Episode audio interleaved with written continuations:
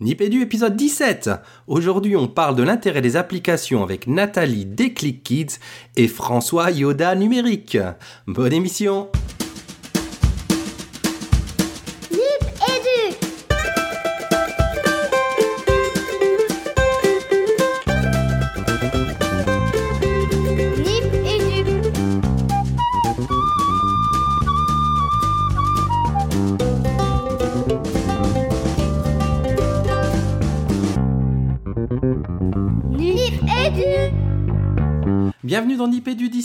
Euh, Nipédu, le podcast de la famille Nipcast qui parle école, éducation euh, et numérique. Je commence par un petit bonjour euh, aux animateurs habituels et à nos invités. On commence par peut-être les invités. Du coup, on reçoit aujourd'hui François Lamoureux. Bonjour François. Salut Régis. Salut Fabien. Salut Nico. On est super content de te recevoir. Eh ben, je suis super content aussi. Vraiment, ça fait super plaisir. Ça faisait un bout de temps. Hein. Il était temps. Euh, On reçoit aussi Nathalie Colombier, alias Déclic Kids. Coucou Nathalie. Bonjour Fabien, Régis, Nicolas, je suis ravie d'être là. Ah bah nous aussi super content de te recevoir hein, là, avec deux invités comme ça. Ça promet d'être une super émission, n'est-ce pas Fabien? Ouais, ouais, on est chaud bouillant. Salut Régis, salut Nico, salut et un grand merci à François et à Nathalie de nous faire le bonheur d'être avec nous ce soir pour l'enregistrement de ce 17e Nipédu. On va se régaler. Oui, on on a aussi bien sûr Nicolas, toujours aussi mal cadré. Coucou Nicolas. Salut à tous, salut. Bah dis donc, ça faisait longtemps qu'on s'était pas vu, hein. Ah ouais, c'est vrai. Il était temps qu'on se refasse un bon Nipédu. Voilà. Euh, donc Nipédu, le podcast qui parle école, éducation et numérique. Un petit mot d'introduction. Mettez-moi un coup de fouet quand je dis petit. Non, non, mais ça y est, l'introduction c'est fini, Régis. Il faut passer aux news, aux actus. Non, juste pour dire que dans la Family Cast, il y a deux petits nouveaux. Il y a euh, Nip Cuisine, pour ceux qui aiment cuisiner, qui vient d'arriver. Et il y a Nip Source, qui parle crowdsourcing euh, euh, et, euh, et logiciel open libre source. open source. Voilà. Ouais. Exactement. Donc, allez écouter ça. Nous, j'ai pas encore eu la chance d'écouter, mais ça, ça a l'air intéressant. Donc, on va s'y plonger. À vous d'y aller aussi. On me fait déjà signe qu'il faut être plus rapide. On y va. Euh, donc, cette, ce- dans cet épisode, pas de parole aux auditeurs. Euh, on en, pour rien vous cacher, on enregistre deux épisodes assez rapprochés. Euh, juste pour vous annoncer qu'on réfléchit toujours à l'évolution de Nipédu, à, à de nouvelles rubriques pour mieux coller un petit peu aux, aux attentes des, des poditeurs. Et ben, vous verrez ça au fur et à mesure des prochains épisodes. Et on entre tout de suite dans le vif du sujet avec un micro-dossier euh, préparé par Fabien. Les actus Les actus Fabien Ouais, bah, euh, écoute, un micro-dossier qui est euh, préparé par moi, mais qui est fortement inspiré par Nathalie. En fait, euh, je voulais faire le lien avec, avec sa présence aujourd'hui autour d'un tweet, ou plutôt d'un retweet qu'elle a fait, je vais m'adresser à toi, Nathalie, en fin de semaine dernière, autour d'une expérience peut-être pas forcément inédite, mais qui a été formalisée et diffusée. Alors, ça se passe aux États-Unis, c'est tiré d'un article qui a été publié dans le Washington Post le 24 octobre 2014. Et euh, en fait, moi, je l'ai intitulé Deux jours dans la, peau d'un lycéen, un petit peu comme cette émission un peu débile qu'il y avait sur, une grande chaîne nationale il y a quelques années, Vie ma vie. Euh, voilà, le contexte, il est le suivant. En fait, on a euh, une enseignante qui travaille dans un lycée privé aux États-Unis et son proviseur de père, pour l'anecdote, euh, la désigne comme une espèce d'enseignante ressource qui va créer du lien dans l'équipe, animer les projets un petit peu dans l'esprit du maître surnuméraire que vous connaissez peut-être. Moi, j'ai pas la chance d'en connaître, mais, mais ça vous permet un petit peu de saisir la fonction de cette personne au sein du lycée.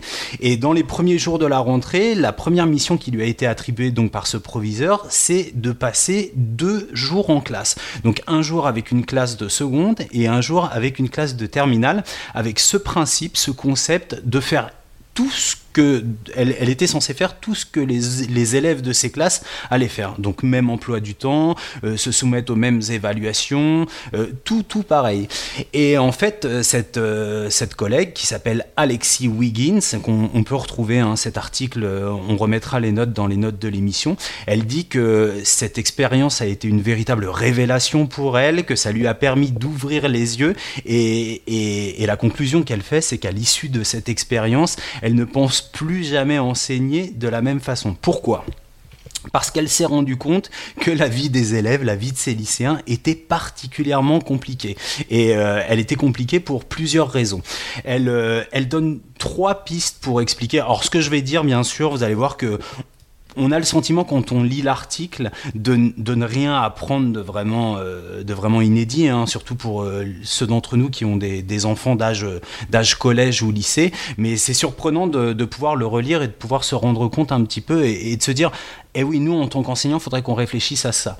Alors, les trois apprentissages euh, qu'elle en retire, le premier de ces trois apprentissages, c'est que déjà, un élève, il est assis toute la journée.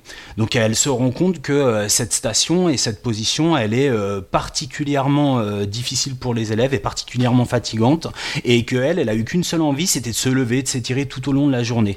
Elle raconte qu'elle a dû utiliser beaucoup d'énergie pour résister à tout ce qui pouvait être l'assoupissement. voilà, on, a déjà vécu ces situations là dans des voilà dans des temps de formation ou des choses comme ça hein, plus récemment et euh, elle explique qu'en rentrant chez elle elle voulait mettre les premières notes à plat de ses premières réflexions suite à cette première journée d'expérimentation et qu'en fait elle a juste été de s'affaler devant la télé comme une ado parce que euh, voilà cognitivement c'était juste pas possible donc ce qui est intéressant dans cet article, c'est qu'après chaque remarque qu'elle peut faire, enfin chaque apprentissage qu'elle retire, elle donne des pistes d'aménagement. Là aussi, hein, ce sont des pistes d'aménagement qui sont hyper triviales, mais, euh, mais, mais c'est bon de les lire et c'est bon de se les entendre dire. Donc elle, elle se dit peut-être que maintenant, quand je vais reprendre la classe, alors j'ai oublié de dire que c'était une collègue qui enseignait depuis plus de 15 ans déjà euh, en lycée, hein, et les deux classes étaient des classes de euh, 10e grade et 12e grade aux États-Unis, donc euh, seconde et terminale. Donc elle dit, moi par exemple, à la moitié du, d'une séance, pardon, d'une séance d'une heure, j'autoriserai un petit temps de voilà, de stretching, de relax, de pause. Voilà, on fait un petit break au milieu de la séance et on prend 2-3 minutes pour euh, papoter, boire un verre, s'étirer. Tu fais un signe particulier, euh, Nico, là? Ah, mais c'est mort, hein, c'est mort. Euh, voilà, elle a aussi imaginé des choses. Elle dit mettre un petit panier de basket à l'arrière de la classe pour que les, pour que ceux qui le souhaitent ou en début ou en fin de séance, les élèves puissent se défouler un petit peu. Et puis, euh, elle dit aussi qu'elle aurait peut-être une approche un peu plus kinesthésique de certaines séances. Alors, ce mot un petit peu euh, savant, kinesthésique, c'est voilà des choses qui puissent engager davantage les actions corporelles des élèves. Le deuxième enseignement qu'elle retire, c'est elle le résume par tais-toi et écoute. En fait, là aussi, elle dit qu'il y a une posture de passivité euh, continue en classe qui, euh, qui fait que, voilà, du fait du peu de stimulation intellectuelle ou du peu de stimulation psycho-affective euh, qui, qui, peut être donné dans les séances, ça, ça, ça contribue à la léthargie générale de l'élève. Donc voir ce qui se passe en un. Donc ça aussi, c'est très très coûteux. Et elle se, elle se risque à une question. À un moment, elle demande à l'élève qui, qui est l'élève qui la, qui la tutor pendant ce temps, euh, si euh, sa présence, la présence de cet élève a une importance dans la vie du groupe. Et en fait, euh, cet élève à qui la question est posée, elle éclate de rire en disant bah non, en fait, que je sois là ou, pas là, ça change absolument rien à ce qui peut se passer en classe. Et ça, elle dit, c'est quelque chose aussi qui est, voilà, qui, permet pas à l'élève de, de s'inscrire dans la vie du groupe et dans la vie de la classe. Donc elle, elle propose plusieurs aménagements hein, toujours dans la même démarche. Elle se dit euh, bah, proposer plusieurs micro-séances dans la séance plutôt qu'une grande séance d'une heure pour stimuler. Utiliser un timer aussi, mais pas un timer pour les élèves comme on peut faire euh, habituellement, hein, mais un timer pour elle, euh, pour qu'elle sache exactement combien de temps elle va parler en classe, se définir un temps maximum de parole, et puis se couper une fois que ce temps de parole il est, atteint, un petit peu comme, dans la technique du Pomodoro. Pour ceux qui écoutent Nip Life, je vous conseille d'aller suivre cette technique, elle est assez bonne. Puis ce qu'elle ce qu'elle évoque aussi pour, pour donner un petit peu plus de, de, de punch. Qu'est-ce que vous dites là en off? Parce que je regarde mes notes. ça rigole. pas du tout appliquer ce dont tu parles, alors on, on se marre. Dis-moi, Régis. Oh, dis, t'es en train de pas du tout appliquer ce dont tu parles. Ouais, c'est vrai, je m'en suis rendu compte en parlant euh, du Pomodoro. Mais peut-être j'ai été euh, trop, ex trop exhaustif dans mes notes. S'il faut que je termine ici, ce que je peux juste vous conseiller, c'est voilà, c'est le retour de cette expérience, grosso modo, c'est de se dire, euh, voilà, il faut ça m'a fait penser au paratexte qu'on a dans, Petite Poussette de Michel Serres, hein, où il dit avant d'enseigner quoi que ce soit à qui que ce soit, au moins il faut le connaître. Euh, alors qui se présente aujourd'hui au lycée, au collège, que vivent nos élèves? Bah, C'est exactement ça. Donc euh, cette expérience, je sais qu'elle est euh, incitée par mon inspecteur. Tiens, je vais, je mon inspecteur qui demande souvent aux, collègues de co coordonnateurs d'Ulysse d'aller vivre des situations d'inclusion avec leurs élèves en collège. Et ben, je sais pas de quelle manière dans un établissement ou dans une école, une équipe pédagogique peut imaginer une, un, une petite scénarisation de cette façon-là, mais je pense que ça peut être éclairant pour certains de vivre l'expérience des élèves pour se dire bon, il y a deux trois aménagements qui sont forcément nécessaires pour euh, pour qu'on puisse gagner en efficacité. Vous m'avez plombé mon dossier une fois de plus, mais un jour j'arriverai à faire un dossier correctement sans aucune perturbation. Je vous laisse ici et je me tais à tout jamais. à tout jamais. Euh, non, non, c'était super intéressant de nouveau, mm. une fois de plus. Ouais. Merci Fabien. Mm. Et vous avez raté la partie la plus importante sur les sarcasmes, mais alors là, tant pis pour vous. Essentiel pourtant, bah oui, bah tant pis. euh, on va rentrer dans le vif du sujet avec le dossier. Et nos, nos, nos, nos invités et nous-mêmes, on est impatients d'entrer dans le vif du sujet. Donc c'est parti pour la première partie du dossier. Le dossier de Nipédu.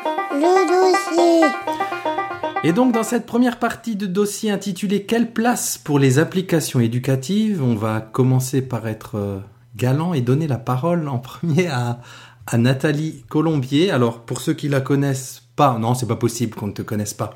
C'est elle qui est derrière Déclic Kids, mais pas que. Elle fait énormément de choses. Je vais peut-être te, te, laisser te présenter, euh, Nathalie.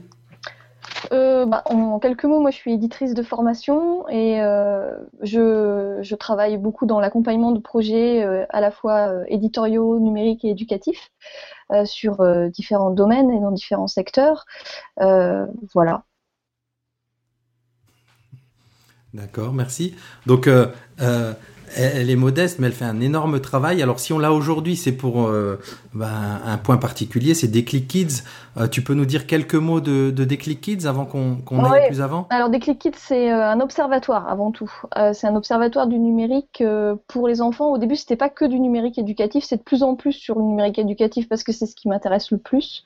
Mais c'est aussi le, le, numérique ludique, le numérique familial, toutes les questions qui se posent en fait depuis un petit peu 2010 quand la tablette est arrivée et qu'on a commencé à constater qu'il se passait des choses différentes d'avant, parce que moi je suis un dinosaure du numérique, j'ai commencé ça en 96, donc à une époque où les tablettes n'existaient pas, mais il y avait quand même des ordinateurs, des, logiciels, des applications, donc plein de choses intéressantes aussi à faire euh, du côté du numérique.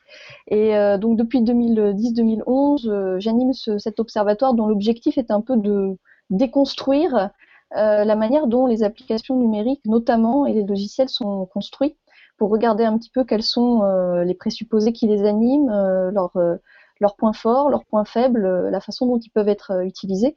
Et ce qui fait qu'avec ces caractéristiques en fait de critique, je me suis retrouvée à être pas mal utilisée par les par les enseignants et par les bibliothécaires donc, qui regardent les critiques pour voir comment ils peuvent éventuellement utiliser certaines de ces applications, soit en classe, soit en bibliothèque. Alors évidemment, il est lu aussi par des parents, hein, ça, il a pas de, ça paraît évident, mais disons que comme ça va pas forcément toujours à l'essentiel et que ça a tendance à être un peu long, parfois la critique, euh, je dirais que c'est pas mon public principal, les parents. Euh, pour euh, entrer de façon très générique dans, dans le programme, et euh, évidemment que euh, François, tu interviens aussi quand tu veux. Hein. Oui. Il n'y a pas de souci. Euh, une question très générale et un peu provocatrice, mais des applications en classe, pourquoi faire? C'est moi qui réponds ou c'est euh, François? Comme vous voulez, le plus inspiré en premier. Les deux. Bah, moi, je, je, veux bien commencer, François, si non, tu mais veux. pas en même temps. Pas en même temps. Vas-y, aux dames. Euh, juste, enfin, euh, moi, je, vais commencer sur un, côté d'observation, puisque moi, je les utilise pas en classe, forcément, hein, les applications, mais c'est pour ça, François, il dira des choses bien plus intéressantes. Je lui laisse la parole pour après. Euh, moi, je pense qu'il y a quelque chose qui est vraiment, enfin, des applications mobiles, des logiciels, des simulateurs. En fait, on utilise ces objets en classe depuis très longtemps déjà. En fait, depuis les années 80, on les utilise. Donc, euh, euh, ça se fait juste que la, la, manière de les utiliser n'a fait que s'enrichir au fil des ans. Et en fait, ce qu'on fait avec en classe, c'est ce qu'on ne peut pas faire en vrai dans la classe. Donc, par exemple, c'est la place des simulateurs. Quand, tu as des produits dangereux, faire un laboratoire virtuel, comprendre la dynamique d'une avalanche ou d'une collision en sciences.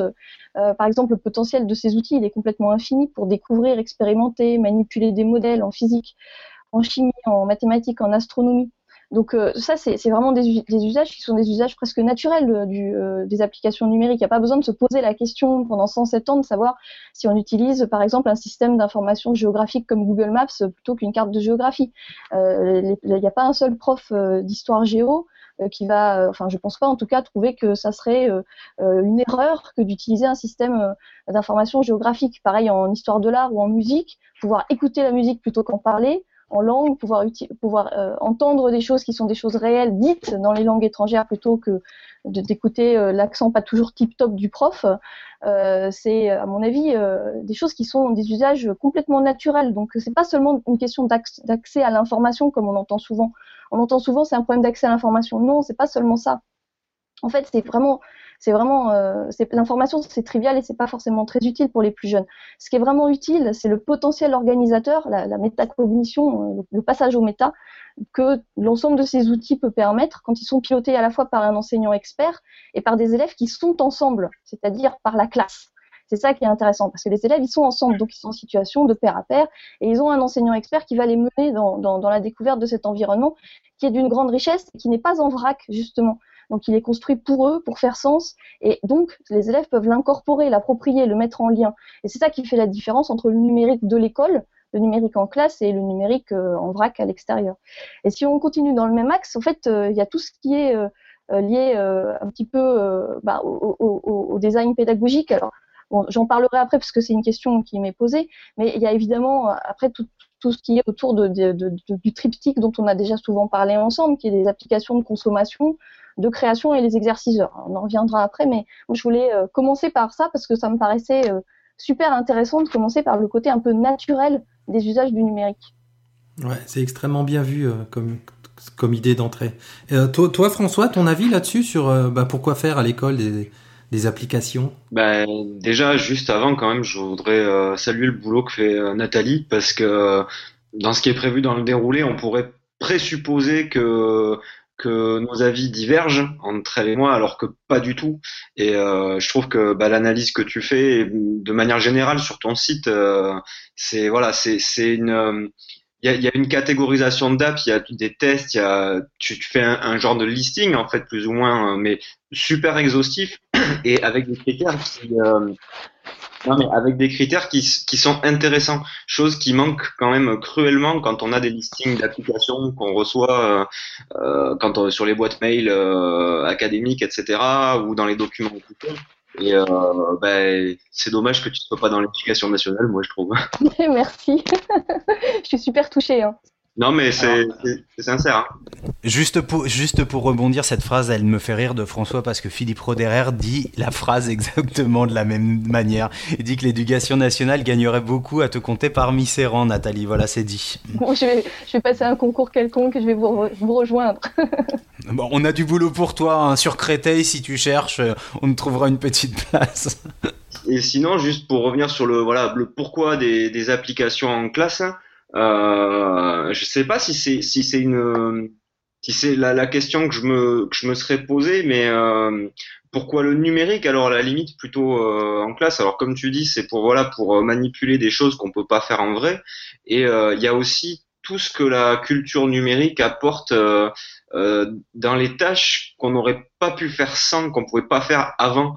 Et moi, c'est surtout vraiment ce, ce point-là qui, qui m'intéresse hein, et, et, les questions que je me pose quand je vais faire une utilisation du numérique en classe. La, la, la première question, c'est est-ce que c'est quelque chose que je vais pouvoir faire euh, avec du papier, avec euh, des maquettes, avec un objet, ou est-ce que c'est vraiment quelque chose que j'aurais pas pu faire euh, bah, physiquement euh, ou, ou, une nouvelle tâche en fait à laquelle j'aurais même, même pas pu penser si j'avais pas eu d'outils numériques euh, à, disposition. Et c'est dans ce sens-là que je trouve que nos démarches elles se recoupent même s'il y a des différences. C'est que on, on cherche dans le numérique quelque chose qui nous permet de mettre en place des idées pédagogiques qu'on avait avant, je vais même dire des, rêves un peu fous qu'on avait pour, des tâches qu'on voulait proposer, pour des apprentissages qu'on voulait qu'on voulait mettre en place, hein, et, et, que le numérique nous permet de réaliser alors qu'avant on ne pouvait pas. Euh, je rajoute un point. On peut aussi dire, je ne sais pas si vous êtes d'accord, mais il y a aussi des choses qui étaient faisables, mais de façon beaucoup trop compliquée, ce qui fait qu'on les faisait pas.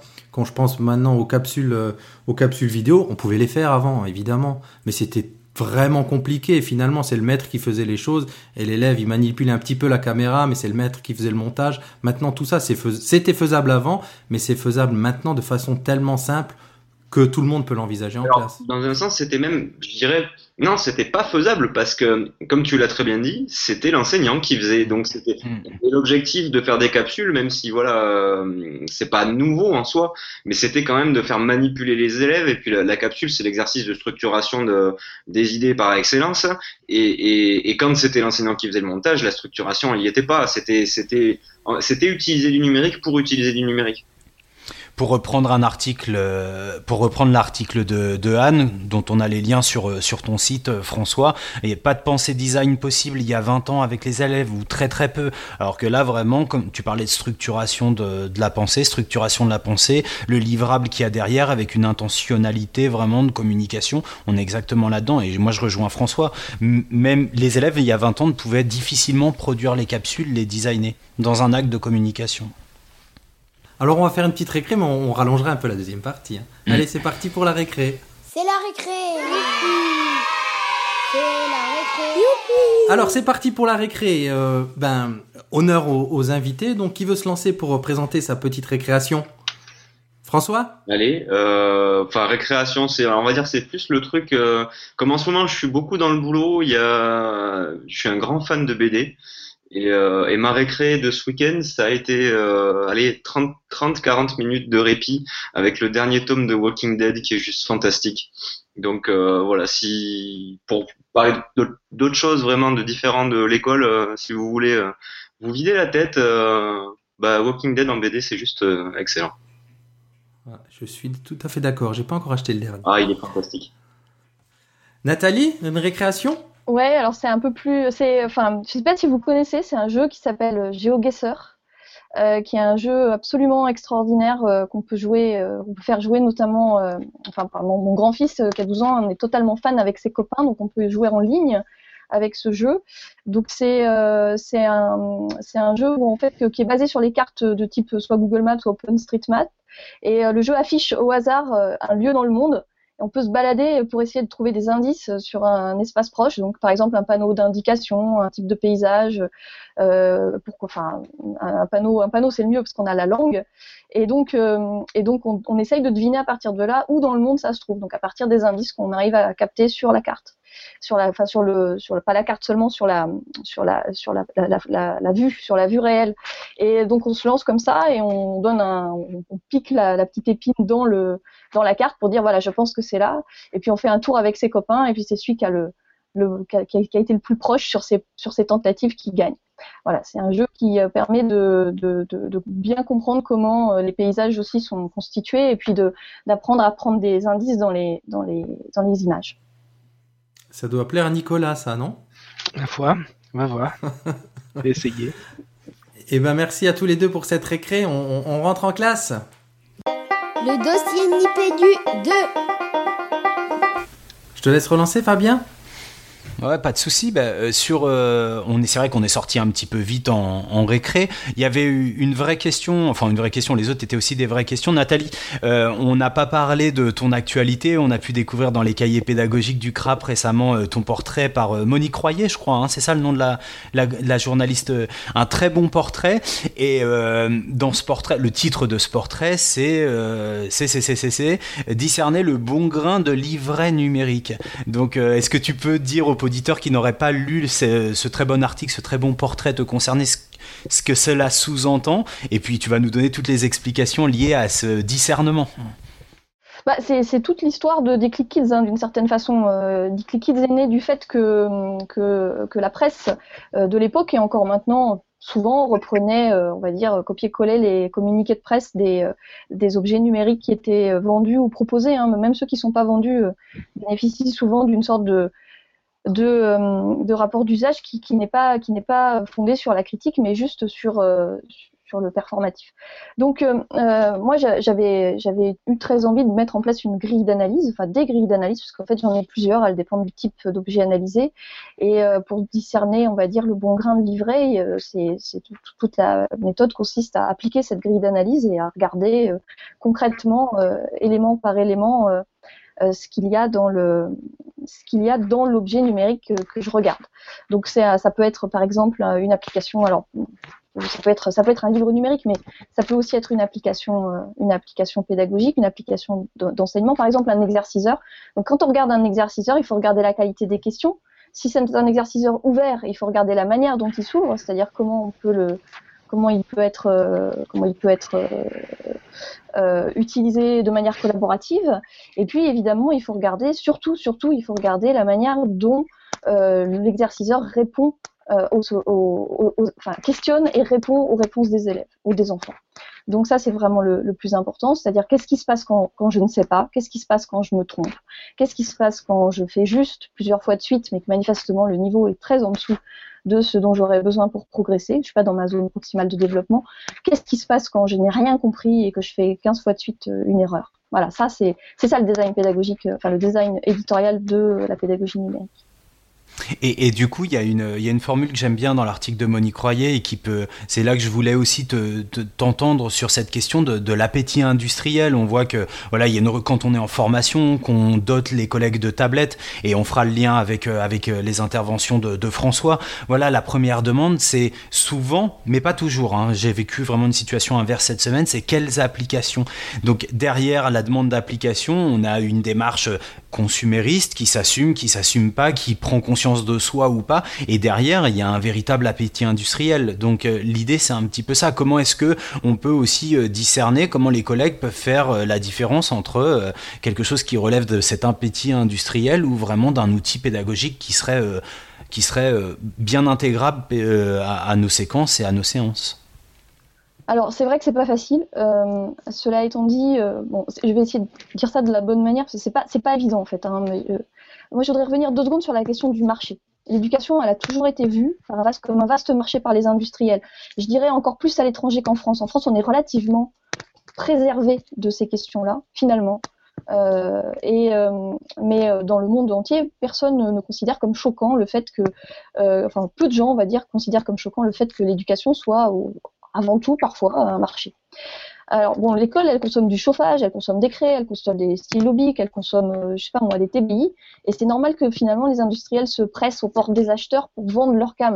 Enfin, c'est logique quoi. Je veux dire, il n'y a pas de, c'est pas une question morale là-dessus, c'est la réalité du marché, et euh, c'est vrai on a, par exemple, on a tendance en France notamment à être indulgent avec les éditeurs parce qu'ils sont les partenaires de, l'école depuis très longtemps, parce que l'édition scolaire vit en codépendance avec l'institution de l'éducation nationale depuis une éternité. Donc, euh, d'une certaine façon, euh, on, on, oublie que les éditeurs aussi euh, sont dans cette démarche bah, d'industrie culturelle, enfin d'industrie de, l'éducation, qui vient vendre ses produits sur le marché scolaire avec des, des, gens qui viennent faire du démarchage dans les écoles, vendre, enfin proposer des exemplaires gratuits donc c'est toute une démarche commerciale. Souvent, elle est, faite euh, avec une forme d'éthique. Euh, c'est-à-dire que l'éthique consiste par exemple à être honnête avec les gens auxquels on essaye de vendre un produit. C'est-à-dire de dire ce qu'il y a dedans, par exemple. C'est un peu comme dans l'industrie alimentaire. Euh, on dit qui l'a écrit et on ment pas quand on dit qui l'a écrit. C'est tel enseignant qui l'a fait. Ça a été testé en classe pour de vrai. On a voilà, on a des preuves, un petit peu des preuves, en tout cas indirectes, de la, de, de, soit de l'efficacité, mais en tout cas de, l'honnêteté intellectuelle avec lequel le produit, avec laquelle le produit a été fait. Je crois que le, point principal, c'est un peu ça. Euh, voilà, c'est, euh, ça me paraît vraiment essentiel. On, en revient à François, parce que la structure de l'émission a déjà explosé. Euh, donc la deuxième partie qui doit s'intituler François Lamoureux, le rocker de la pédagogie. Et c'est vrai qu'on a demandé à Nathalie de se présenter. Et nous, on part du présupposé que, que tout le monde connaît François. Ça nous paraît une évidence, mais tu peux nous dire un peu qui tu es, François, pour les peut-être deux personnes qui écoutent et qui ne te connaissent pas? Oh non, je suis sûr qu'il y en a plus que ça.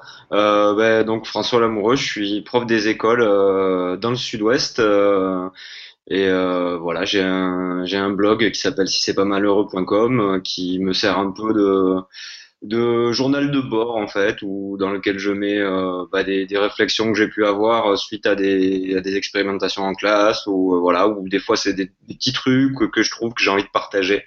Euh, voilà, donc très humblement, euh, en tant que, comme tu le dis si bien, euh, la formule, je l'aime beaucoup en tant que petit prof.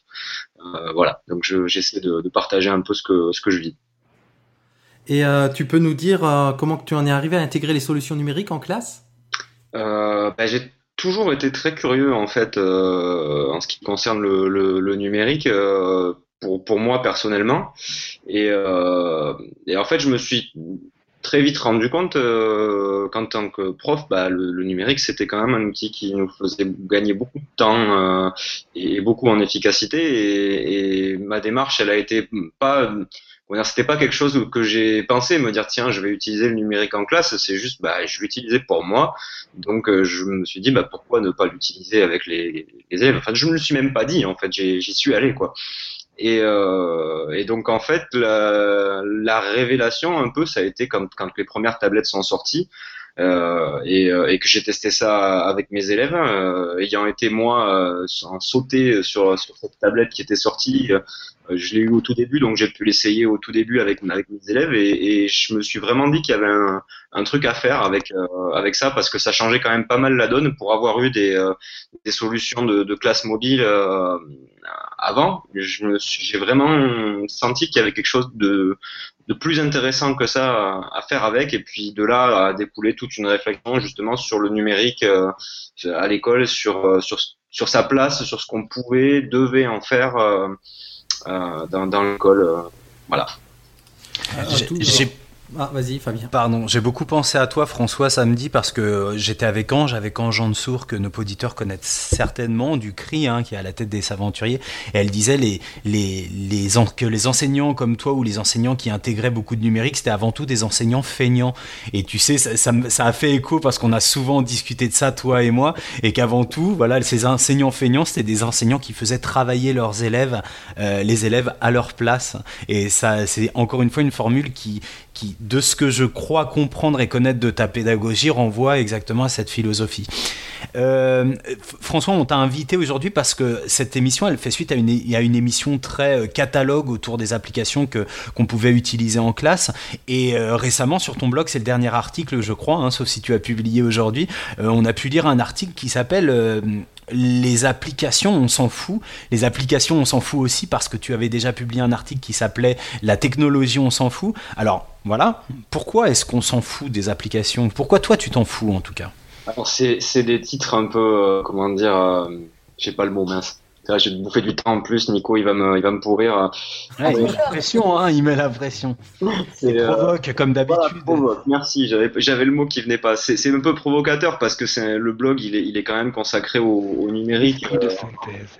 en l'esprit de synthèse. C'est ça, c'est ça. Et, euh, et, et du coup, euh, en fait, c'est pour faire, le, si tu veux, le, le, le parallèle, euh, non pas le parallèle. euh, j'ai- Tu vois, j'ai perdu le fil. Là, Nico m'a perturbé. Je suis. euh, Ah, il est fort pour ça, t'inquiète Mm, pas, mm, reprends mm. tes esprits. Et les- comme quoi les IEN, ils ont la culture de la déstabilisation, hein, c'est fou. hein. Alors pourquoi c'est provoque, on s'en fout des applis, alors pourquoi tu as utilisé cette entrée-là? Alors parce que en fait moi moi ce qui me ce que, ce que je disais un peu tout à l'heure avec Nathalie, ce qui me dérange des fois c'est quand je vois des catalogues d'applications où euh, voilà on voit euh, une appli avec euh, gratuit ou le prix et ensuite écrire un livre numérique ou et, avec des trucs il- y a des, des centaines et des centaines d'applis on est complètement perdu. Et ce qui me choque moi des fois c'est que le numérique, on doit d'abord se poser la question de qu'est-ce que je veux que mes élèves apprennent, et, ensuite on va se poser la, la question de bah, qu'est-ce que je vais utiliser comme outil.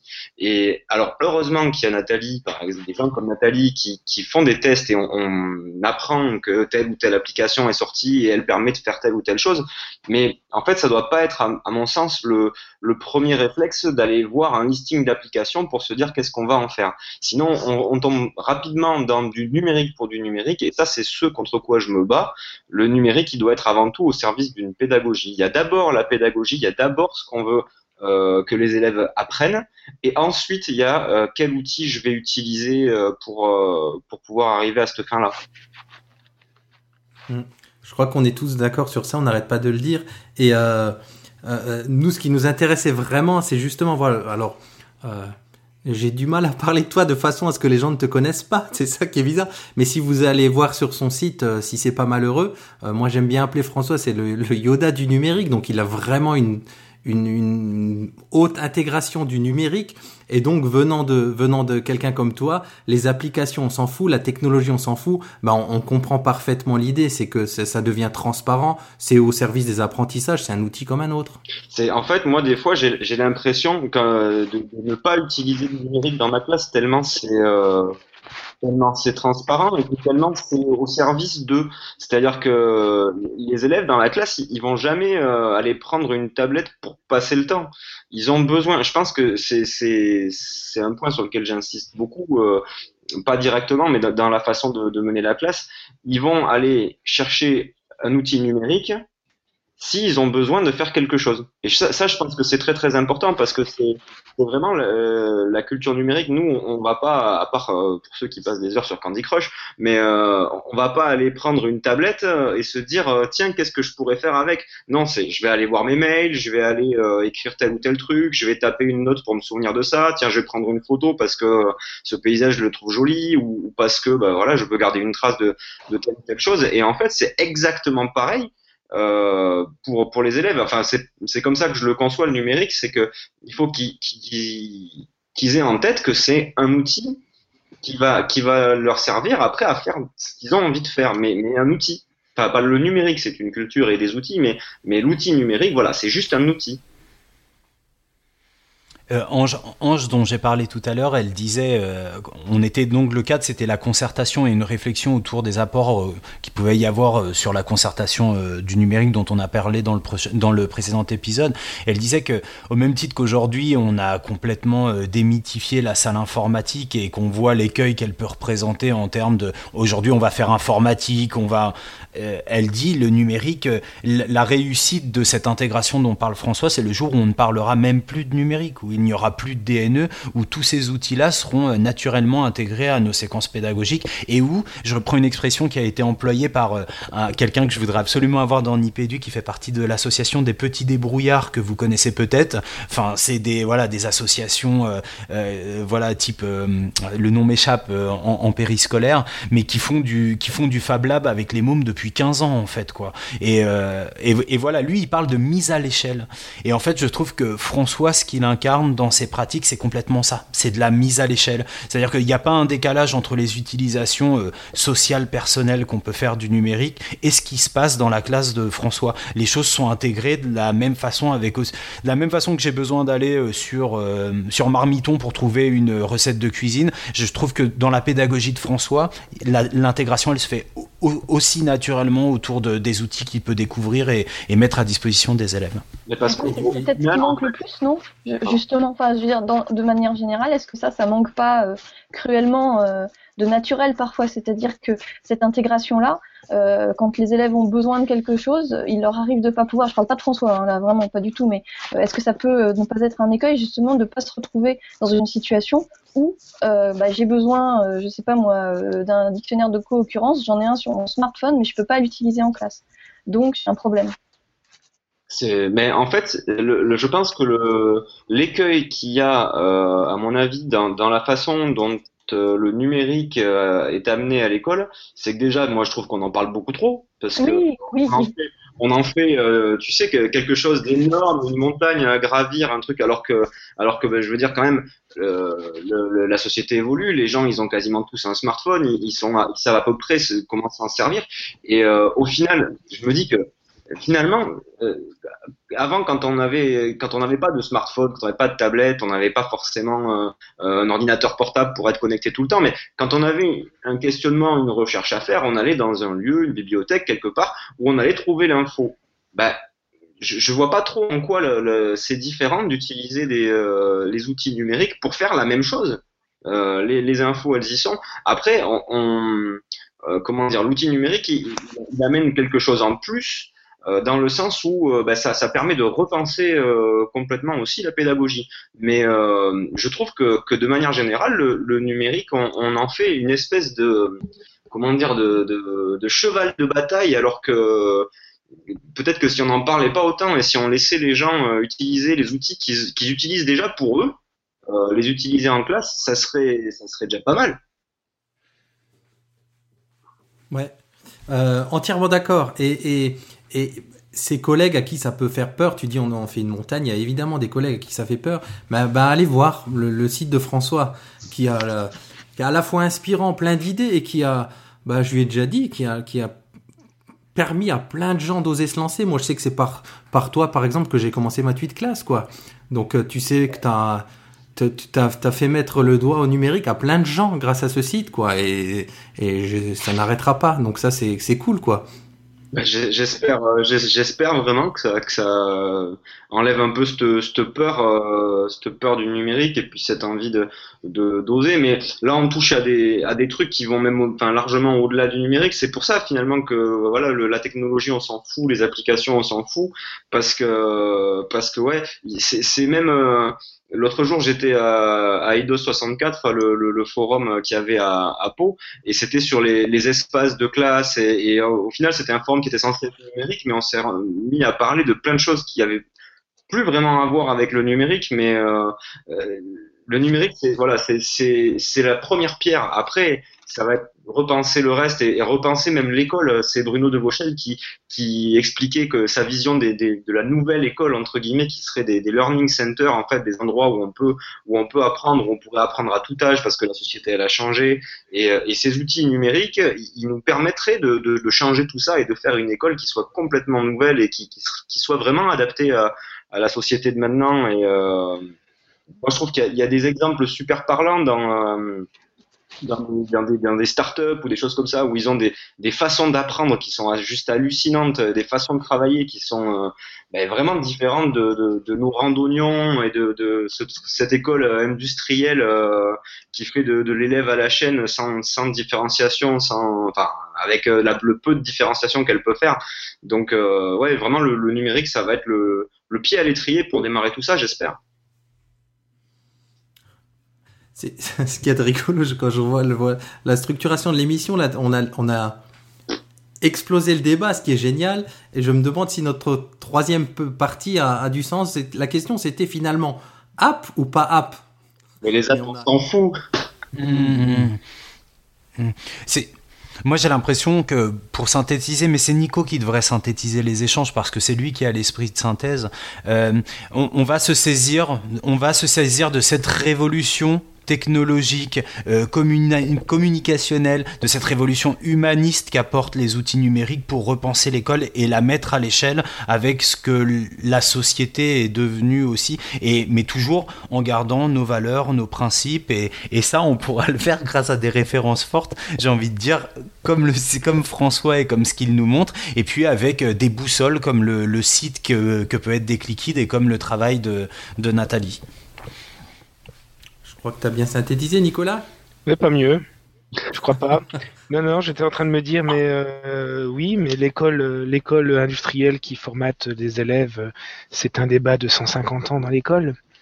Et dans, depuis 150 ans, euh, on a cessé d'évoluer là-dessus. Seulement, euh, la temporalité du changement d'un système éducatif de d'un million de profs qui ont leur propre culture, euh, leur propre langage, qui n'est pas compris de la part des élèves, qui n'est pas toujours compris de la part des parents, tout ça, c'est quelque chose de beaucoup plus long et de beaucoup plus lent. Ça ne veut pas dire que ce changement-là, il n'est pas en train d'être euh, qu'on est que voilà que le changement, c'est pas maintenant.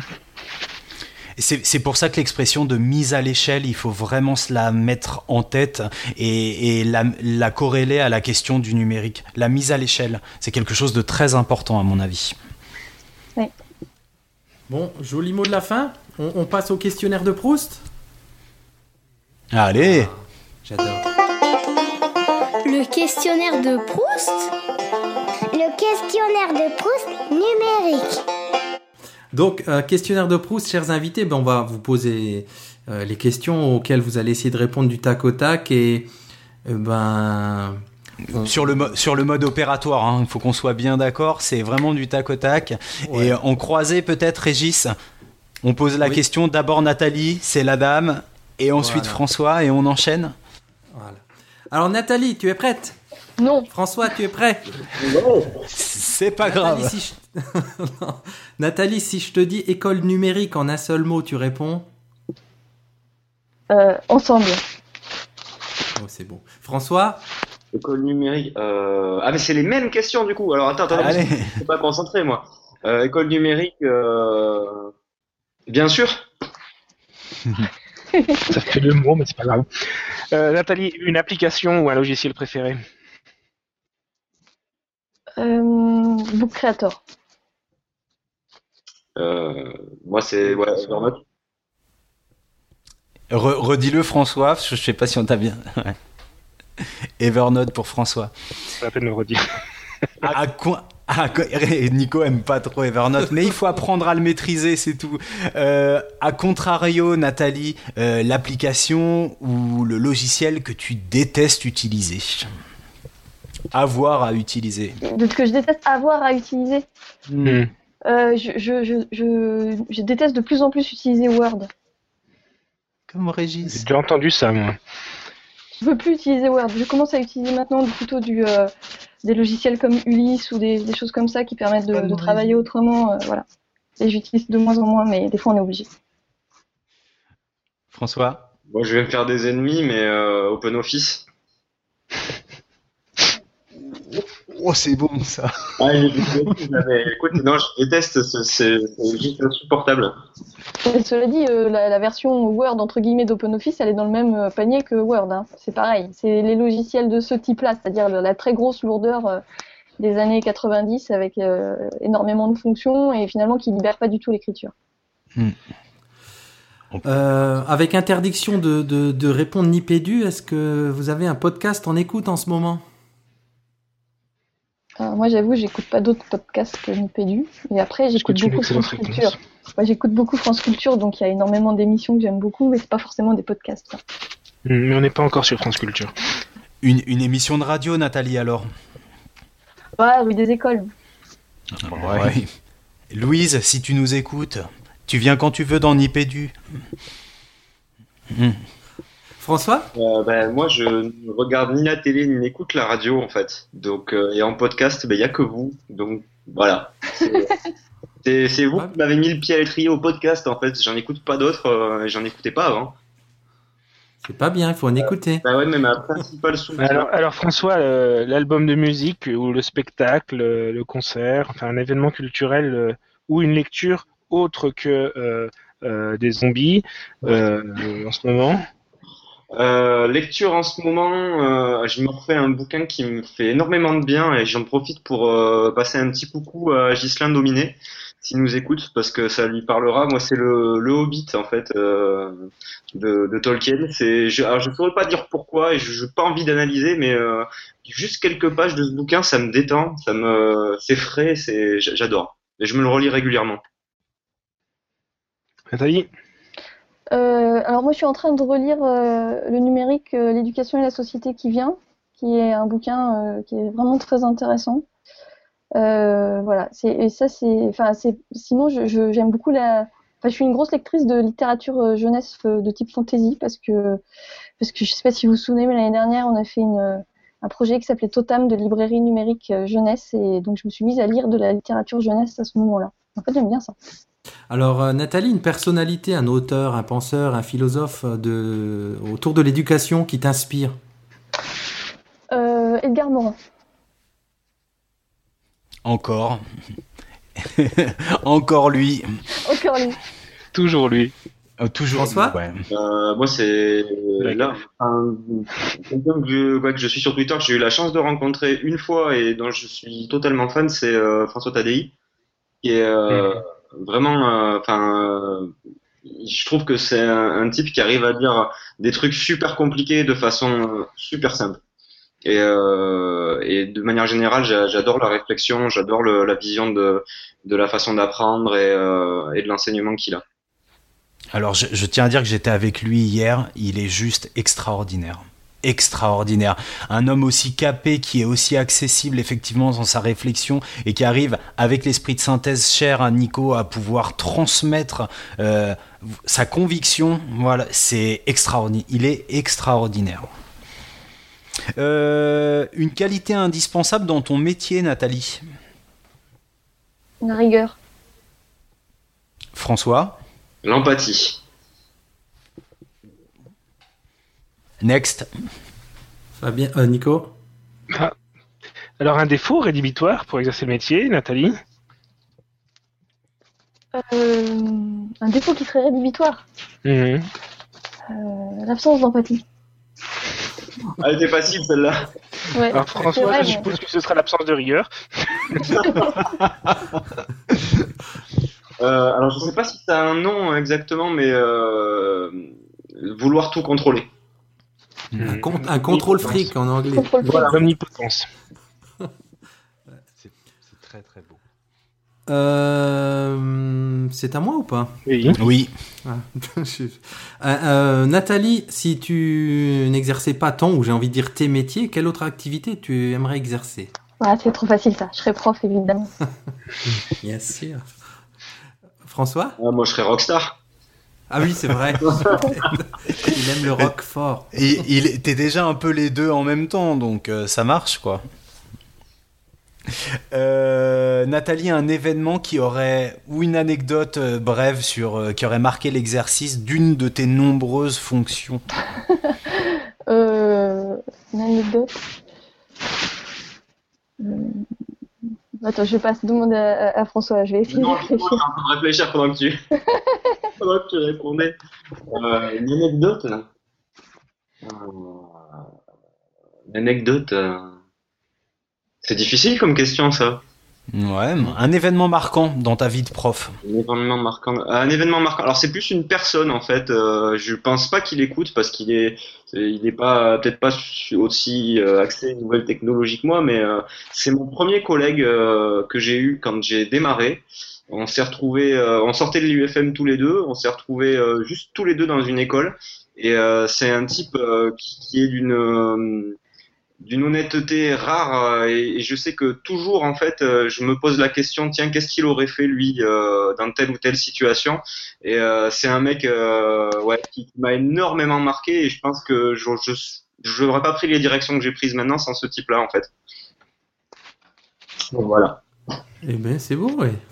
Un, be- un beau, un beau questionnaire de. Mais Nathalie, Nathalie, t'as peut-être. euh, Euh, bah, c'est pas une anecdote, du coup ça va être un peu plus long. C'est la première partie euh, de ma, ma vie professionnelle euh, entre 96 et 2009 euh, quand j'ai fait euh, l'encyclopédie Encarta, qui est une, une expérience qui a juste complètement marqué effectivement moi aussi ma, ma façon de, de me positionner par rapport à, à l'enseignement, l'édition, les savoirs, euh, l'organisation, un petit peu de tout ça. Et qu'à, euh, je pense, enfin je pense que je ferais pas ce que je fais aujourd'hui si j'avais pas euh, rencontré des encyclopédistes et fait une encyclopédie. Et on a plus de détails sur cette expérience que tu as vécue dans le papier de Monique Royer dont on parlait au début de l'émission. Inspiration, coup de cœur, coup de gueule, coup de cœur. Inspiration, coup de gueule. Allez, inspiration, coup de cœur, coup de gueule. Et donc, toujours honneur à nos invités. Est-ce que vous avez quelque chose en inspiration, coup de cœur, coup de gueule? Oui. mes amis je t'en prie Alors moi, là, moi, ce qui m'inspire, c'est Twitter tous les jours. C'est ma, ma salle où j'apprends, l'endroit où je, où je me connecte euh, à mes amis, aux gens que j'aime, euh, aux gens de qui j'apprends plein de choses, de qui je comprends plein de choses, avec qui parfois je suis pas d'accord, mais ça me fait avancer. Et euh, voilà, je, je, enfin, c'est aujourd'hui l'un des moteurs principaux de mon apprentissage. Ouais. Euh, Plus Ouais. un. Bah, je vais, je vais rebondir un peu. Alors, euh, Twitter, je suis complètement d'accord avec toi. Peut-être, euh, alors, coup de cœur, on va dire, alors, euh, pour peut-être deux personnes euh, qui m'ont vachement aidé euh, pour, pour préparer euh, l'examen que je prépare en ce moment, et surtout qui m'ont vachement supporté parce que je pourrais, je peux être terriblement désagréable quand je suis mal luné, et euh, je trouve qu'elles ont du, un courage monumental de ne pas m'avoir envoyé bouler pour pas dire autre chose, c'est euh, Nathalie Bécoulé et Carole Gomez qui sont sur, euh, sur Twitter aussi. Et, euh, elles ont une patience avec moi, c'est hallucinant. Donc euh, voilà, je voulais leur dire un, un grand merci. Et on les salue toutes les deux au passage, Nathalie, Carole. Euh, bon, bah, si on n'est pas bon dans le chrono, en tout cas, on a une belle émission derrière nous. Alors, comme d'habitude, on se dit que, ben, on dit d'abord à nos auditeurs d'aller vite vous retrouver, donc euh, Nathalie sur Déclic Kids, et pour en savoir plus à titre perso, euh, le fameux article des cahiers pédagogiques qu'on va mettre dans les notes de l'émission.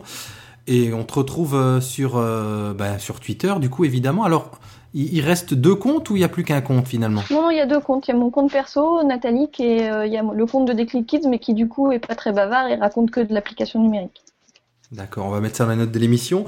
Et donc pour euh, François Rocker l'amoureux, euh, donc si c'est pas malheureux.com qu'on va mettre en ligne et euh, c'est Fran- c'est alors ton compte Twitter arrobas? Euh, alors c'est François et l'amoureux sans les voyelles. L. L M R. LMRX. ouais, LMRX. ça, Ça rentrait pas en entier sinon. tu m'étonnes. Ça ça bouffait du caractère. Eh ben grand merci à vous deux, c'était un vrai plaisir de vous avoir dans Nipédu, un honneur. Ben, merci à vous. Merci beaucoup, merci. On se dit à dans deux semaines les garçons. À bientôt. À dans deux semaines. Et surtout, gardez la pêche.